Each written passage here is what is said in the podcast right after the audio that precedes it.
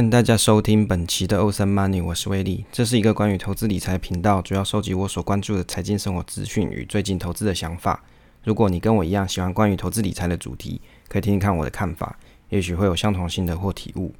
喜欢分享内容的话，可以订阅这个频道与 FB 专业。那文章有发布的时候就会收到通知。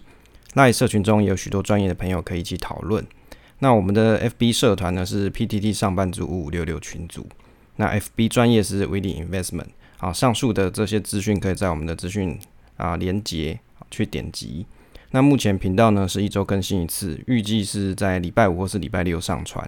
那我的学习就是我分享。那节目的架构呢，目前是一段，那可能是分享投资话题或是研究主题。那最后是朋友的问题回复。那通常分享内容的话，有可能是在投资新闻上面看到一些议题，或是一些投资人物的故事。或是产业研究，那或是我的读书心得等。那空档的部分的话，会分享一下喜欢的歌曲、影集或是资讯推广。如果你喜欢这个节目的话，可以在 Apple p o c k e t 上推个新，那就会有更多人可以发现这个频道喽。那如果你听完节目的内容的话，有一些疑问的话，可以在社群社群上跟我们做互动，或是 FB 私讯留言，那也可以在节目上回复给你，会比较有互动的感觉。那现在时间呢是二零二零年的十二月十一号下午的十点。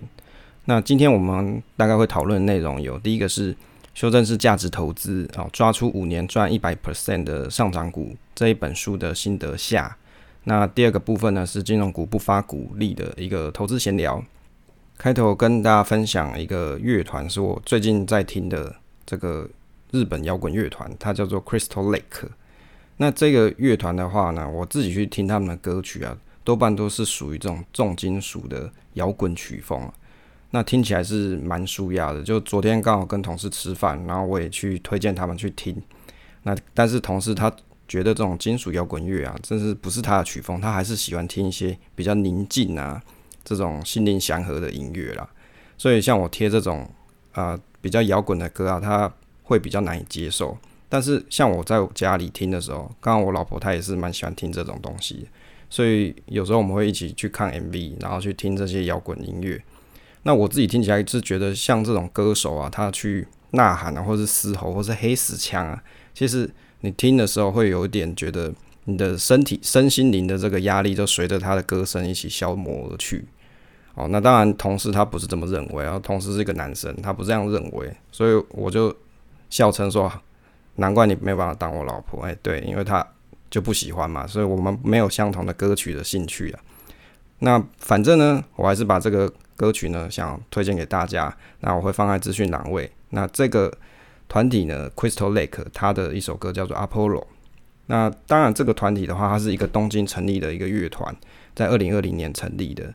那其中呢，它有第一代主唱跟第二代主唱。那第二代的这个主唱叫做这个啊 Yo 啊 R Y O 啊，我不知道他英文啊这个日文要怎么念，反正他叫 R Y O。那我觉得他的歌声的话，这个吼腔非常有特色，而且它的高低乐曲就是高低频率在转换的时候，这个声调在转换的时候，你会觉得嗯非常丰富。那他也有来，他们也有来过台湾的山海豚音乐季啊。那可惜今年疫情的关系，比较没有什么音乐季啦。啊，听说明年好像有大港开唱，可是这个大港开唱啊，绝大部分都是台湾乐团，因为日本团还是没办法来。如果你以前有去过大大港开唱的朋友，你应该会知道，其实。他这几天里面其实是会穿插一些日本团体来的，那很可惜，因为这两年疫疫情的关系啊，当然今年是没办啦。那如果明年日本的这个乐手要来的话，可能也是有困难。那当然，我也听说这个大大港开唱很快就票就卖完了。诶，那没关系，反正等来年如果日本团还可以来的话，我也是蛮想再去听听看的。那如果你也喜欢类似这种摇滚的这种乐团啊，或者是你喜欢。类似我这种曲风的，你可以去下方资讯栏位，那去订阅这个 Ocean Money 热血电台。那我大概会放一些我比较喜欢的这个乐曲在里面，给大家做分享。第一个部分的话是关于这个修正式价值投资，哦，抓出五年赚一百 percent 上涨股的这一本书的心得下。那心得上的部分在前两期啊，应该是前前期的时候有跟大家做分享。那当然，这个 PO 到 FB 上之后，这个陈启祥先生也有来这边按赞，那也蛮感谢他来看看我写的心得。那因为毕竟是作者来嘛，我也蛮开心的。那如果说大家如果你听完我的读书心得分享，你觉得这本书蛮有趣的，那也适合你的话，你也可以到书店去做购买。好，那关于这个心得分享下的部分啊，心得分享下大概我们是我看了第四章到第六章，那就是他最后的这三个章节啦。就在上个礼拜的时候把它看完了。那想说跟大家分享一下我看的一些心得跟想法。那关于这个第四章啊，他提到这个撰写投资备忘录这件事情。那第四章他讲撰写投资备忘录啊，那主要是作者他针对这个公司的研究啊，做一个完整的笔记。那也可以是说对公司详细，他把这个详细研究的方法与制作这个研究报告的方法跟大家做揭露了，就算是跟大家讲说他是怎么做的。那借由关心啊，跟追踪公司的一些新闻或是营收，还有未来扩张的一些因素，那描绘出他对未来公司的成长性或是股价的走势想象，也就是寻找心目中合理价值的一个桥段跟内容了。也就是说，这个公司很好，但是它总是有让你去评估它价值的地方。那你你做完这些研究之后，你就会觉得说，诶，这公司大概它的价值是落在多少？那你才能够选择一个合适的价位。那当然，所描绘的这个想象啊，它是伴随着不断的关心以及追踪公司的营收状况。那有可能公司的表现不如心中的这个价值预期，那当然也有可能符合预期啊。就是在不断的了解加深自己对这些公司的一些观察，那你会有一些信心度的的加持。那你你了解这些公司的实际价值之后啊，即使是这个公司的股价。短时间的跌幅也不至于影响到自己的持股信心呐。那这个就是价值投资的真真谛。那第二个是他有做一个各层的资料收集。那各层资料收集啊，这里面大概有几个部分，大概有三层啊。第一层是基础资料的收集啊。这个基础资料资料的收集，像是新闻啊、啊网络文章或是一些研究报告，还有法说会啊、年报、财报、公开说明书跟量化筛选。哦，清单里面啊，清单公司它会做一个清单啊。那清单公司里面的这些营收啊，包含像是朋友间的闲聊，那他还会去做这个啊企业的生命周期的图去做分类。那其实我觉得啊，很多人在投资的时候啊，其实都不太看这个年报或者是法说会内容啊。很多人其实他只是看说，哎，哦有朋友讲了哦，那这一档不错，然后他可能就是直接去买，那很少。很很少很少，我有看到很少的人啊，他才会去做这种详细的研究。我讲我生活周遭的人啊，没办法说保证一定都是这样，但是至少我生生活周遭的这些朋友或是同事啊，他们大部分都是看新闻或者是朋友之间告诉他哪一档好，然后他就买，涨他就很高兴啊，跌那就是摸摸鼻子嘛。好，那第二层的部分呢，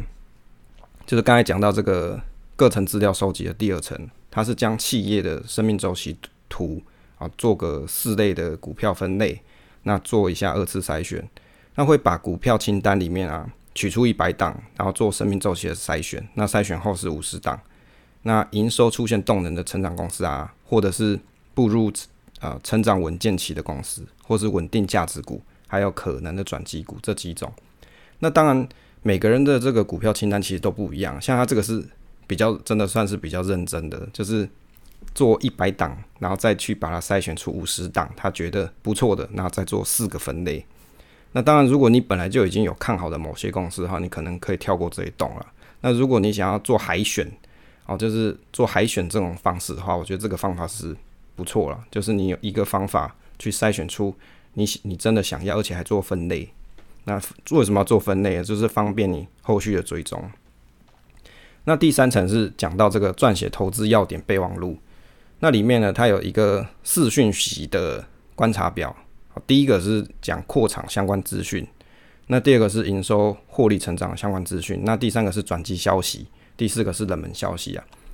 我觉得这一段哈，关于这个投资备忘录啊，有点像是在读研究所的时候，这个写这个论文研究的前半段的研究背景。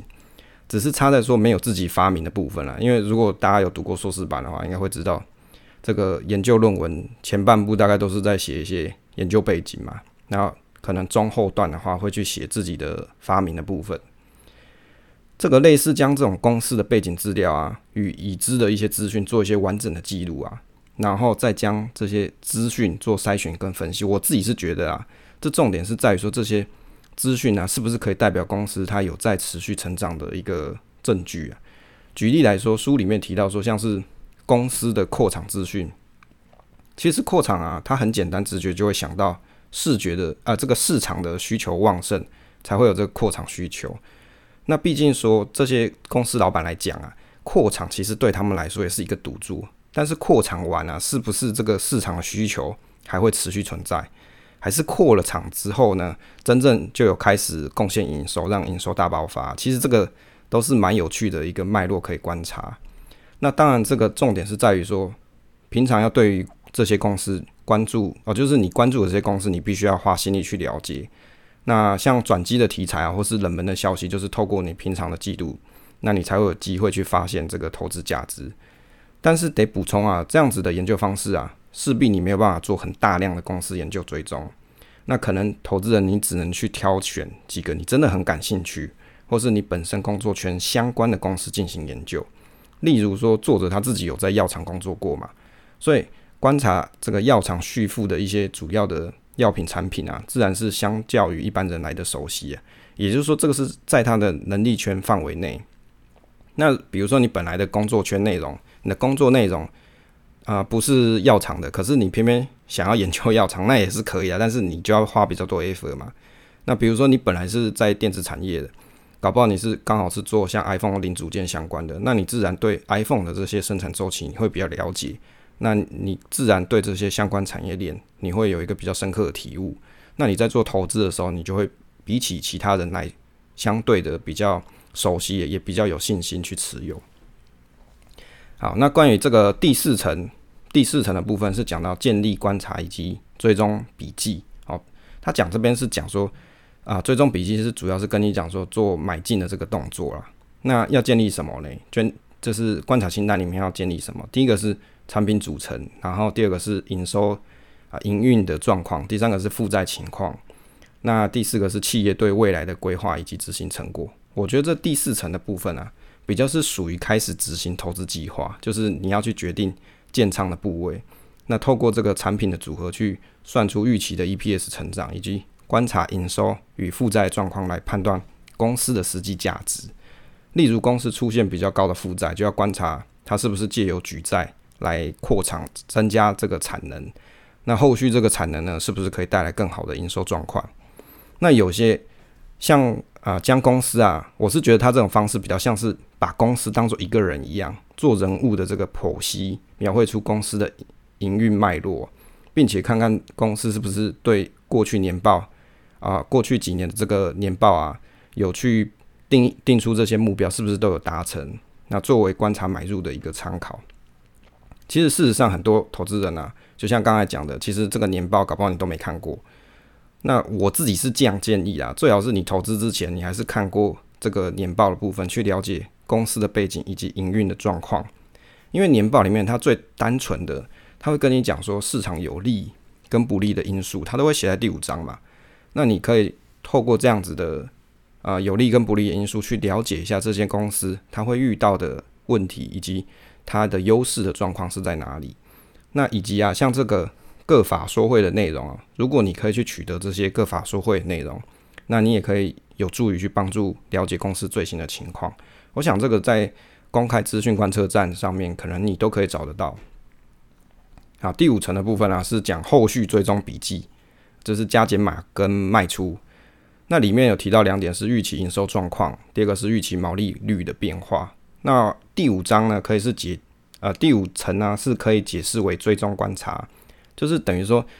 啊，你做了这些观察清单之后，那经过时间的验证后，看看这个公司的营收啊跟毛利的变化是不是有符合你的预期啊？我觉得他书里面有一段话说的不错，就是真正的成长股啊，要能反映在 EPS 的增长，哦，因此毛利率的变化不能有太大的落差。那有的公司它可能是透过合并让营收成长，但是这个毛利率反而下降。那如果是这样子的投资标的，就要多加观察。你可能就需要减码或是找寻出场的这个机会了。好，那这上方呢是这个刚才前面提到是第四章的部分，那第五章呢，它是提到这个主题是讲价值投资者应该懂得投资决策。那有什么决策嘞？它大概分了几个。好，第一个是决策一是进场前的等待，就是资产的催化，以及环境的变化催化这个股价嘛。那决策二是决定持股的比重。决策三呢是面对突如其来大跌。决策四是选择你要当左侧还是右侧的这个交易人。那第五章里面提到这个四个决策啊，其中进场前的等待，我个人是觉得是最难的事情了。因为当公司还在成长初期的时候，营收未必跟得上，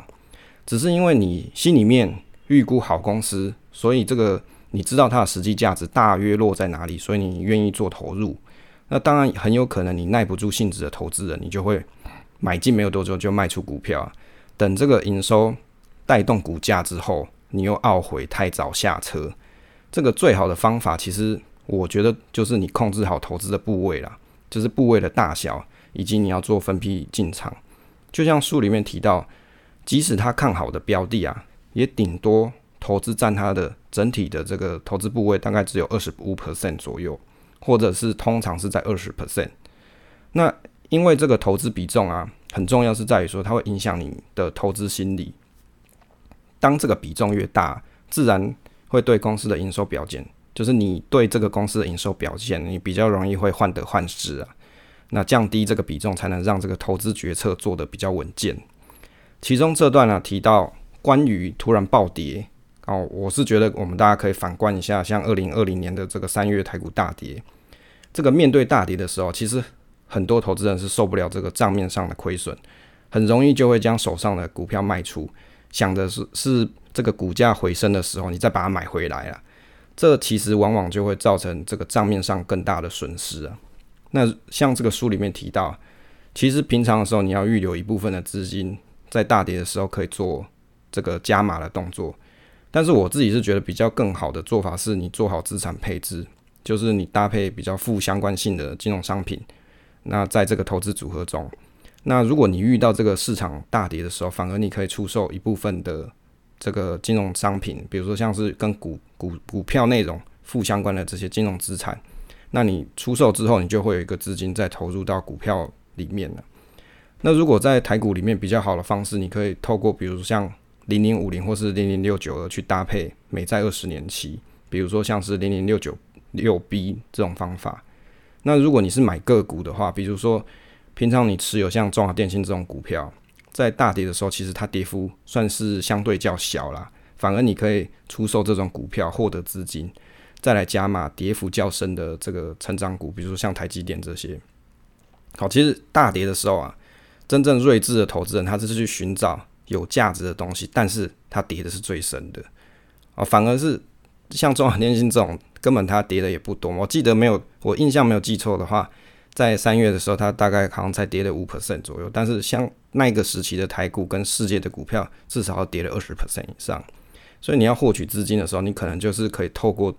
这个跌比较少的股票卖掉，然后你就获得一笔资金去买入价值较高，但是跌的部位较深的这种股票。那我觉得其实投资啊，它是一个很灵活的策略跟思维。那可以观察你持有的标的，并且你回测当遇到大跌时候的情况，看你是如何去组合这个比例，会比较有比较好的效果。哦，这个这边提的效果是指你可以安稳的度过大跌的情况。刚才提到这个回撤的部分，那我最近就在我自己的这个投资理财群组啊，就跟这个群友聊天，就是因为我大概每一季我都会去做啊这个谈话次数，叫就是发言次数的计算。那也就是我会把每一季大家这个聊天的内容，其实我都会有瑞克起来。那我就跟大家说，诶，我把这个三月的时候的这个对话记录给大家贴出来。这个贴出来是要做什么用？吼，最主要就是让大家可以去看一下，就是我的这些投资的群友啊，可以去看一下三月的时候我们大概在聊些什么内容。然后现在十二月了嘛，那我又再贴一下第四季的这个哦，第三季。的聊天内容，我记得第三季的时候，其实股市的表现也没有太差。那借由这样子回测，哎，大家觉得很奇怪，怎么是回测聊天内容嘞？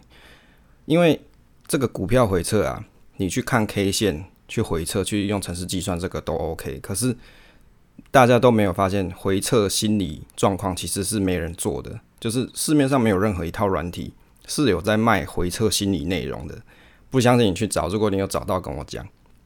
所以像我们这个理财群组，我们就有做这个功能，就是你可以去我把这个当时的对话记录调出来嘛，啊，反正就是我们这些群友的这个内容也不是什么机密，就是给一样都是群友的大家来看，诶，看你在三月的时候啊，你你那时候的发言状况，然后跟现在股市行情可能好的一些，哦，就是状况比较好的时候，你的发言状况，那你这样就可以去回测，就去追寻。每每个关键时间点，哦，就是波动比较大的这个交易日期，那你可以去看一下那时候你的心情跟你发言的内容是什么。那你就会想想，诶，像现在就有的人会想说，诶，我是不是要再多加码零零五零，然后是零零六九二？那那你就可以去看三月的时候，你是不是反而是卖掉，哦，卖掉这些你手上的这些股票？那借由这样子的状况，可以帮助你真正的找寻，哦，你比较合适的这个心理啊，心理投资的。这个方法就是你可以找到一个平衡点。那关于这个左侧跟右侧交易的部分啊，我自己是觉得我比较喜欢当左侧交易人啊，但是通常这个等待时间会比较长一些，这就必须要透过这个不断的观察公司的表现状况来去决定加码的幅度与大小。好，那进入第六章是讲价值投资者应该有的心理素质。好，其实他这里讲了大概十三个心理素质啊，那我。只讲几个我觉得比较有新的体悟的部分。那第一个部分呢，是讲追求合理的报酬率，以及追求合理的报酬率。那诚实面对自己这个心得，价值投资者其实应有的素质啊，我是觉得这个章节写的实在是很贴切，价值投资者会有的心态。在投资前啊，很多这个投资者啊，往往会对于投资报酬有很大的这个期待。更多的人是希望透过投资很快的翻身，但是事实上，在投资前啊，其实应该要去评估合理的报酬范围。例如，喜欢追求这个直利率现金流的人，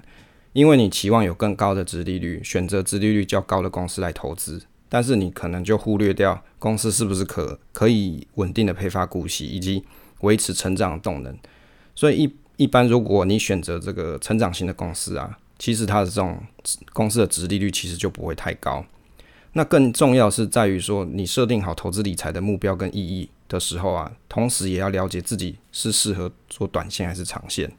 合理的这个投资理财目的啊，如果你依照书中所提到的，你用 S P 五百的年化报酬率来来参考的话，对比台湾的零点五零五年的年化报酬率是十三点八趴，这个新闻说的。好，那如果追求比大盘更高的报酬率，意味着你要除了挑选的眼光外，你也要良好的运气。好，那第二个呢是尽可能留在市场里的这个心得。那书里面有提到，不管是遇到多大的空头，你至少要留三十 percent 的部位在股票市场中作为基础的持股。那针对这这一点的我的做法，如果是长期持有的标的，那系统下跌的情形，尽可能我是不要去做。操作变换了，除非我有更好的换股操作方式啊，比如说像刚才前一段提到的，那你可以去卖掉跌掉比较少的这个股票，那取得资金再去买进较有价值、跌的较深的标的。那这个例如就是刚才讲的跌得更深、更有成长的公司啊，你就可以去深思熟虑后，那做好这个计算以及分批加码，那就可以去做操作。但是变换标的啊，势必会带来这个转换成本。这个也是需要考量的，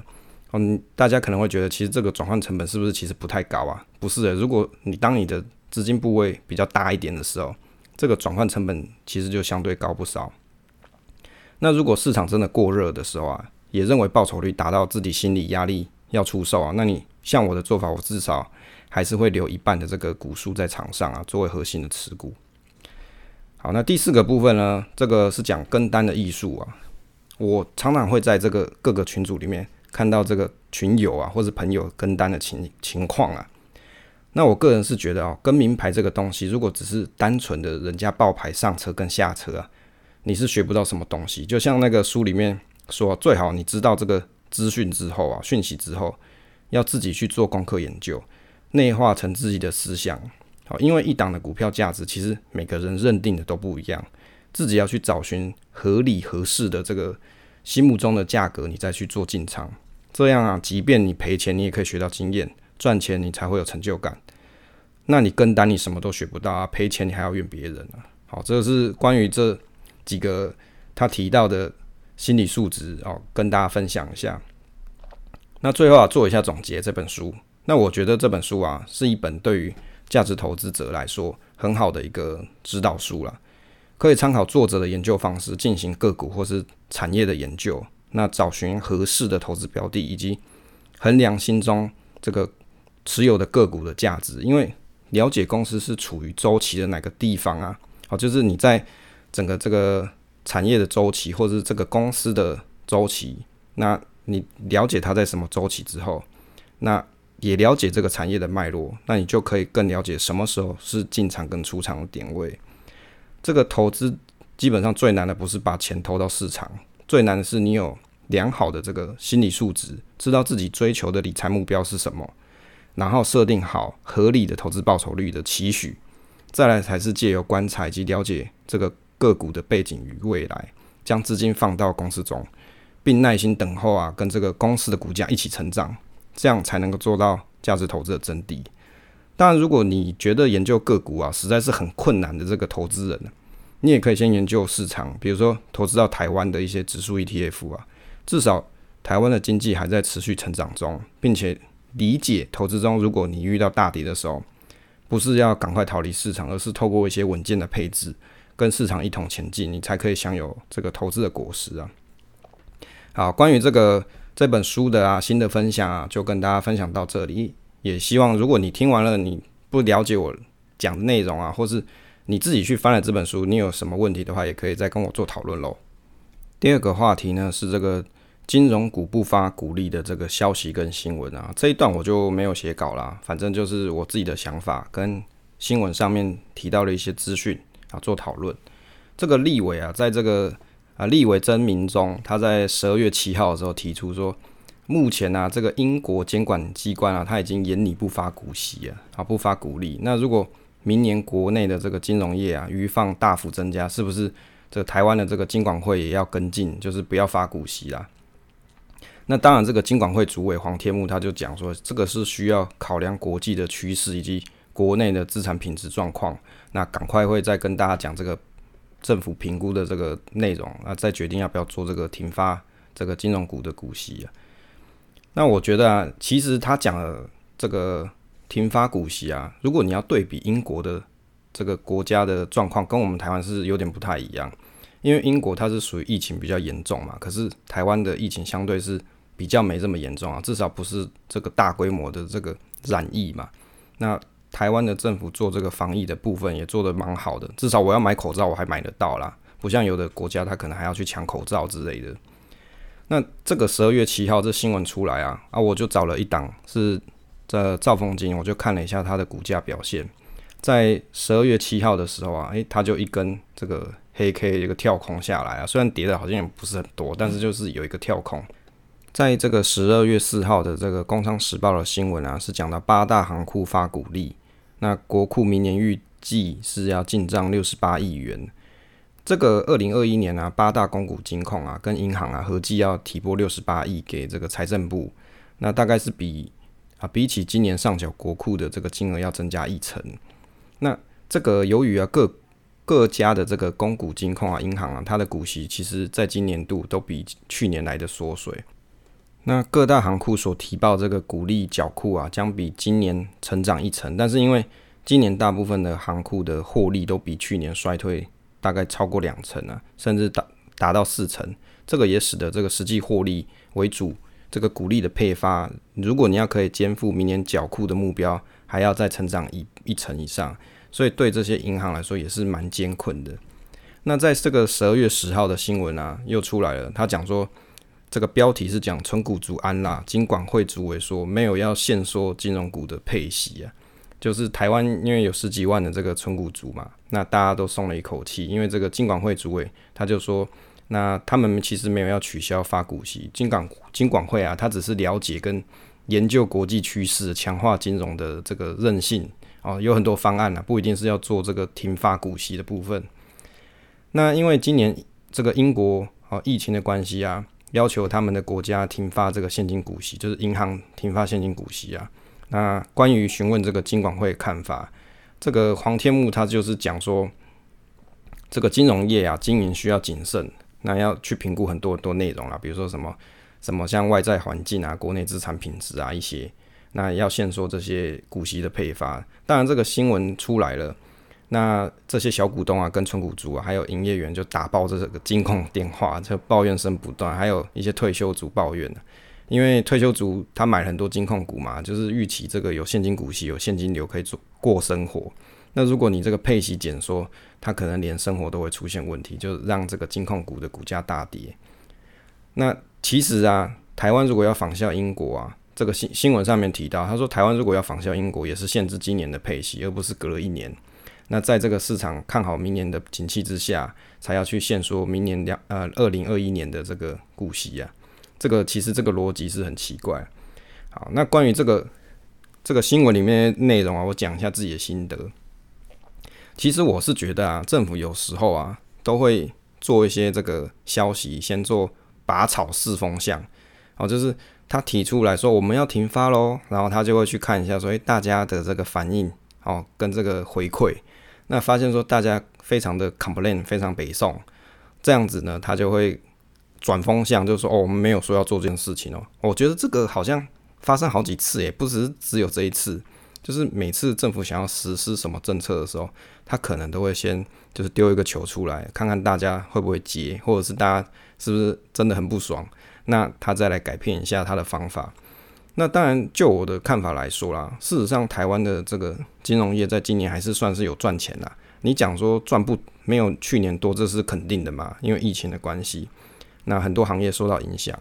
但是事实上还是有赚钱啊，只是这个股息可能没有办法配发这么多。但是配发不多跟停发这是两件不同的事情嘛？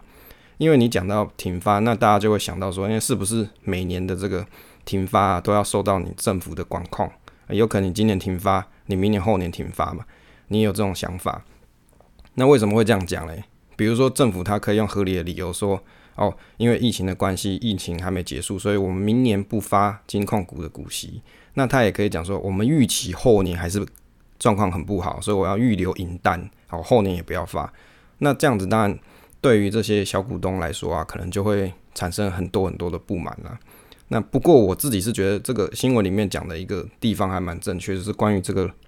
这个不发的这个逻辑到底在哪里？如果你是今年年初的时候，你啊遇到这个疫情的嘛，比如说你在四五月的时候，你就跟这些银行讲说，诶，好，我们因为疫情的关系，我就啊六七月、七八月这个啊银行股啊，它可能要金控股，他们要配发股息的时候，这一次先不发，那我觉得其实还蛮合理的，因为你就预期这个疫苗都还没出来。那可能这个银行它可能会有很多呆账存在嘛，因为很多很多公司啊行号它倒闭了嘛，这付不出钱来还贷款，这是有可能的。可是你到这个十二月，今年都快结束了，明年就二零二一年再剩没几天就要来了。那你这时候讲明年要停发，而且现在是有疫苗在，就是大家在试打中当中嘛。那有疫苗的情形，那又讲明年要停发，其实这是蛮奇怪的。当然，我想政府它这个包含这个真民中立委，他提出这个要加强银行的这个放款品质，或是银行的这个耐受风险性提升。我相信这些讲法其实都没有错啦，只是你在银行还有在就是有在赚钱的情况底下，明年又不发股息，我相信很多这个小股民会觉得就北宋啊，因为你又不是亏钱，你亏钱不发就算了，可是明明就是有赚钱啊，你又要讲不要发，那大家当然就。很不爽嘛，哦，所以就是这个样子。那当然我自己是觉得，因为刚刚有提到一个新闻，哦，就是讲其实政府每年他还是要拿不少的这个金控股的股息入国库啦。所以对于政府来说啊，因为政府其实很多单位组合而成啊，那某些单位它因为它还是要去收这个这个股息进账嘛，让国库可以就是丰盛一点。那我相信啊，要完全。停发这个其实还是蛮有困难度的，当然有些朋友不是这样认为啦。但我自己是比较简单的投资逻辑，就是我会觉得这些金控股他们的这个股息啊，最后还是蛮多一部分，像刚才提到六十八亿嘛，这个是目标，明年要进账的。那少了这些钱呢，那对政府来说也是蛮大的一个损失嘛。所以在有配发的情况底下，我自己是认为，在银行还是有在赚钱情情况底下，不太可能停发啦。而且啊，讲实在的，投资有赚有赔嘛。如果说你银行真的是付不出钱来了，就是你都不赚钱了，那你停发，我相信这些股民啊是不会有太多怨言的。哦，就是因为就是疫情的关系，你公司不赚钱了嘛，所以你不发股息，这合理嘛，就不会有人一直臭干掉。可是如果你是有赚钱的，那你又不发。那大家就会很北宋，好，大概我的想法跟心得就是这样。那当然还是希望它可以发啦，因为也蛮多这个银银行股的、金控股的股票。那接下来是这个问与答的部分，那跟听友讨论一些内容，那也在节目里面跟大家做分享。那第一个是听友提到说不太懂资产配置是投资在不同的投资标的，那这个什么叫做不同的投资标的的定义啊？是不是讲说分散在股票或是房地产这些东西上啊？那关于这一点啊，我们在前几期的资产配置投资策略这本书里面其实有提到，你在投资不同的投资标的上呢，事实上我们要达到的一个目的就是增加你的投资配置的多元性，也就是说你投资的这些金融商品啊，它尽可能的啊，商品跟商品之间它不要有太大的正相关性。那也就是说，比如说你持有股票，那股票在涨的过程，也许债券是跌的，就像现在这个时间，如果你在年初或者是三月的时候，你开始慢慢有持有债券。那在这个时间点，其实债券是跌的，但是股票是涨的。那也就是，如果哪一天市场又反转回来的时候，那可能债券它涨了，那股票又跌了，那也许就可以让你的这个资产的波动度可以下降。当然，你持有像是房地产啊，或者是其他的这个金融商品上啊，其实都可以增加你的资产多元性啊，然后资产配置的多元性都是有帮助的。那比如说，像有的朋友他可能会去投资像比特币啊，那也许他会投资美金，但是你去观察像美金跟比特币之间的关系，美美金在跌的过程之中啊，这个比特币就涨得很高嘛，涨到什么一万八、一万九之类的。所以像这种不同的投资商品，事实上如果你这个比例持有的良好的话，它还是可以。帮助你做资产配置的多元性啊。当然这个数位货币它的这个风险程度是比较高啦。如果你要投资的人，就是要自己做好你的部位的管控。那第二个问题是好奇这个黄金存折这个东西啊，算是一种短期商品吗？其实我觉得黄金存折这个东西，早年我是有买过诶，但是我就没有办法放太久。好，就是我买了一阵子，然后我就啊，我觉得一直在跌，我就卖了。为什么？因为我看不到。这个黄金未来走势，就是当年其实我也不晓得黄金走势到底会怎么走，也是算是试水温去买买看了。那这个黄金存折啊，它算是短期商品吗？其实我觉得它算是一个比较长期的商品。可是问题是在于，黄金不管你是买实体啊，或是黄金存折，它没有办法配发你股息。所以如果依照这个资产配置投资策略这本书里面告诉我们的内容，无法长期孳息的这个商品的话，它是不适合用来做这个资产配置的内容了。好，就是你要可以长期有稳定收益，那会比较适合做这个资产配置。它算是一个长期商品啊，但是呃，大部分人你可能会去买黄金存折或是买实体黄金啊，你多半都是怕说这个实际的币值一直在跌。好，比如说台币一直贬贬贬值啊，或是黄金啊，或者是这个美金一直在贬值，那你持有黄金的部分可能是相对保值啊。哦，我以前有去上这个。这个呃，国际美语呃，国际美语村啊，国呃地球村啊，地球村美日语。那时候我就认识一个澳洲老师，他很有趣，他都说他都买黄金，因为他不相信这个货币，那觉得货币都是假的。好，比如说有战争啊，或者是有些市场很大的这个这个波动情况的时候，只有黄金是最保值的。所以你会去买黄金存折啊，或者你买实体黄金的人。多半都是你想要做一些避险的想法啦。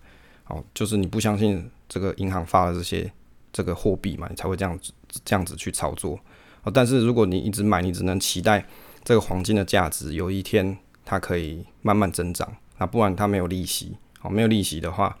你可能就会抱不住，就像我当年年轻的时候就抱不住了。那第三个是数位货币何谓去中心化？哦，去中心化这件事情。当然，数位货币这一块，其实我不是最了解的。应该说我 study 的很少，但是在二零一七年的时候，我有当过矿工啦，就是帮朋友去修他的矿机。那这个数位货币去中心化，以我的概念是讲说，因为各国其实它都有控制货币流通嘛，但是数位货币的好处是在于说，它打破了这些限制，就是国家跟国家之间的这个隔阂。那你透过数位货币的话，你很方便的可以把从一个国家的这个价值哦，货币的价值转换成数位货币之后，借由网络的传送，传送到另外一个国家去。那也就是说，这样是它的自由性跟好处。比如说，像是有些外汇管制的国家，像中国嘛，或者是其他的国家，好像南非一些国家，如果它有这个货币管制的这个问题存在的话，它会限制你外汇要多少。其实台湾也有啦，台湾好像是你会超过五十万台币以上，你可能要去申报。哦，那就是要跟政府讲说，你这笔钱大概是要干嘛的，类似这样。那但是你用数位货币的时候就不用了，就你就可以直接转过去给对方要收的人，他在另一个国家，他就可以收到你的钱。但是数位货币啊，他可能要转换成当地的货币，才有办法拿到这个可以花用的现金。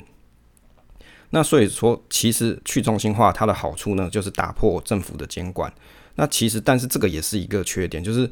当没有国家可以监管一个货币的时候啊，这个货币的波动度就完全是由市场做决定，也就是说由持有这些货币的大户去决定这个这个货币的价值。所以越多人持有这个这个稀有的数位货币的时候，这个数位货币的价值就会增长。那反之就是一文不值嘛，就是如果这些大户他都不要这些这个比特币的话，那这个价值就等于就归零了。好，当然我自己的看法是说。像这些数位货币里面啊，大概就是比特币是最值得持有，因为其他的货币可能相对知名度较少，愿意持有的人就会比较少。但是比特币已经是开采比较久，那它也许是数量比较稀有，那蛮多这个金融大户他们也相对在持有这个持续在买进这个比特币，所以你才会发现说这个价值好像不断的升高。当然。也有一天，他可能这些大户他不要了，他想要变现的时候，那这个价格又会再回跌。啊，这是我自己对于这个数位货币的去中心化的一个认知跟了解啊。当然，如果有讲错的话，你可以再跟我说。那第四个是问题是关于期货是不是适合用来做资产配置哦？这个期货其实根本就不适合用来做资产配置，诶，因为期货它具有时间价值，所以你在买卖的过程，除了有手续费之外，你还要看得准。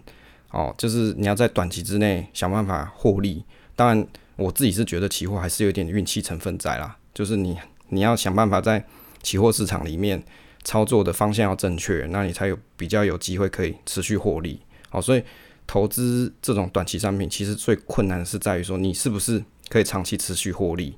而不是在于说哦，我今天赚了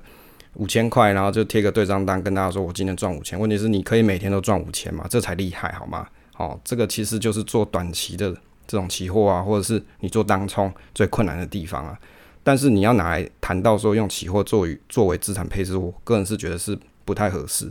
啊。因为在《资产配置投资这策略》这本书里面，其实是有提到，就是你要可以长期获利、长长期稳定获益的这种这种金融资产，你才是比较适合做资产配置。那短期的这种波动较大这种期货商品就不太适合了。好，那关于这个问与答讨论的部分呢，就跟大家分享到这边。这个结尾的部分跟大家分享一下，说，诶，我上个礼拜听 Mula 的节目，有提到关于说他做了一个问卷给听众填，说每个礼拜录制几集节目较为合适。那结果呢，这个听众他统计听众的内容了，大概是二到三集是最合适的。当然，这个二到三集啊，对于一般啊，一般人来说，或是对一些 p a r k e s 来说，其实如果你不是全职在做这个工作的话，呃，一个礼拜二到三集啊，实在是蛮困难的。那我大概讲一下，像我自己的节目制作过程的话，我大概需要这个会诊资料，可能也许就要一到两天的时间，去把我要讲的这个题材内容去把它收集跟整理完成，就是要写一些稿啊，去把它就是撰写出来，或是归纳整理出来，啊，或者是一些研究主题的 study。那如果像是读书心得的内容，我当然还要把那本书看完嘛，不然我可能写出什么东西，对不对？所以还是要去做 study 的内容。所以你要每天都有产出，或者是一个礼拜二到三次的产出，这个真的是蛮困难。就是你是全职做的人，大概才有办法。那像我是一般上班族嘛，就像我的节目主旨就跟大家说，我这个是上班族的投资理财频道，所以我是上班族，我没办法做到一个礼拜这么多集，大概一个礼拜做一集，我觉得就差不多了。那当然，如果你还是很想要听到这些其他的内容的话，那我蛮欢迎大家可以到我们的赖社群上，那有其他的不错频道啊，比如说像是东哥经济学的东哥嘛，那他最近在很努力的。找大家帮他集五星之路哦，就是他的那个 Apple Podcast 需要大家的五星。那如果你听到这个语音的话，那你也可以去听听他的频道，也给他一个五星评价。那我们社群里面还有像是这个古拜的右大大哦，那他的节目呢特色就是每次开头都会唱歌。那当然这个好听不好听呢是见见仁见智啊，但是至少可以给大家一些不错的娱乐效果。那当然，他分享了一些投资心路历程啊，我觉得都不错。那有些东西是我根本没听过了，然后比如说在这个公关店上班啊，或是他观察一些这个我所不知道的大人世界这一块内容啊。那这些内容呢，他会结合他自己今生的这个亲身的这个投资经历，做一些比较丰富或是有趣的方法传达这个投资内容给大家。那另外呢，像我们的社群里面还有一个是好投资的这个菲利克斯大大，那因为他是分析师，有研究的这个底子，所以他讲的东西都蛮专业的。这个就是我不行的，因为我是业余的，那我没有办法像他讲出这么专业的东西。那如果你对于这种硬核题材啊，会比较有兴趣啊，你可以去听听看他的频道。那这是结尾跟他跟大家做的这个 podcast 啊推荐。那这些相关链接我会贴在资讯栏位。那如果你喜欢这些频道内容的话，可以去听听看他们的节目哦。这个结尾最后两件事跟大家分享，就是第一件事是关于语速的部分哦，因为有的朋友他会觉得我讲话速度太快，那有的觉得我讲的太慢，那不管我怎么调整啊，都会有一方是觉得不满意的。那好，那反正也有听其他 podcast 是 podcast 的朋友是讲说他在录制节目的时候，那有可能因为为了要让语速比较快，所以就是讲的上气不接下气。那这些情况都蛮有可能发生的。那我自己是觉得说，我的 podcast 的语速啊，我尽量以讲得清楚为主，就是不要含一颗卤蛋在嘴巴那样讲。那尽量把字跟字之间的这个资讯传达清楚，好做有效沟通为前提啦。好，所以如果你听这个 podcast 内容，你觉得速度太快或者速度太慢，那你可以用 app 上面去调整。这个语速你可以放慢，你也可以放快啊。相信你可以找到合适你的这个速度。像我自己听古外的频道，如果我用一点五倍去听，我会觉得这个蛮有压力的。所以我一般我大概都是用一倍去听。当然他讲话的速度本来就很快啊，但是我听起来我不觉得会很有压力。那如果我调快了，反而会觉得有压力。那给大家做个参考。那第二件事就是七月的时候跟大家讨论到，说我有个同事，因为他在办公室里面突然癫痫发作就。倒地，然后后来呢？经过两三个月的这个开刀跟这个调养啊，终于就回来了。那当然他回来，因为他是等于是脑部有细菌感染，有脑脓疡嘛。那有做开颅手术，去把那个有啊病灶的部分给去除掉之后，再把它缝合起来。那我就问他说：“诶，那你这样子头上面有疤痕，不是丑丑的？”他就跟我说：“哎，其实这个他还蛮高兴的，因为。”他本来额头上面有些皱纹，因为这个开颅手术嘛，他会把这个额头的皮往上拉再缝起来，反而这些皱纹都消失了，他觉得很高兴。我就想说，哦，这世界上真的还是有这么乐观的人。哦，那作为今天节目的结尾，分享给大家。那如果你不管是有遇到工作上啊，或者心理上有一些不愉快的时候，你可以想想这个故事啊，有人遇到生命中这么大的这个挫折啊，要怎么讲挫折呢？就是。生命中这么大的不期而遇啊，这这样讲也怪怪的。反正就是遇到这么大的这个手术，他还是可以很乐观、好正向的去面对。好，是我没有想过这种观点啦。好吧，今天的节目内容就到这边了。那如果啊你喜欢这个节目呢，请订阅支持这个频道与留言。那分享总是单纯的快乐，期待下次再见。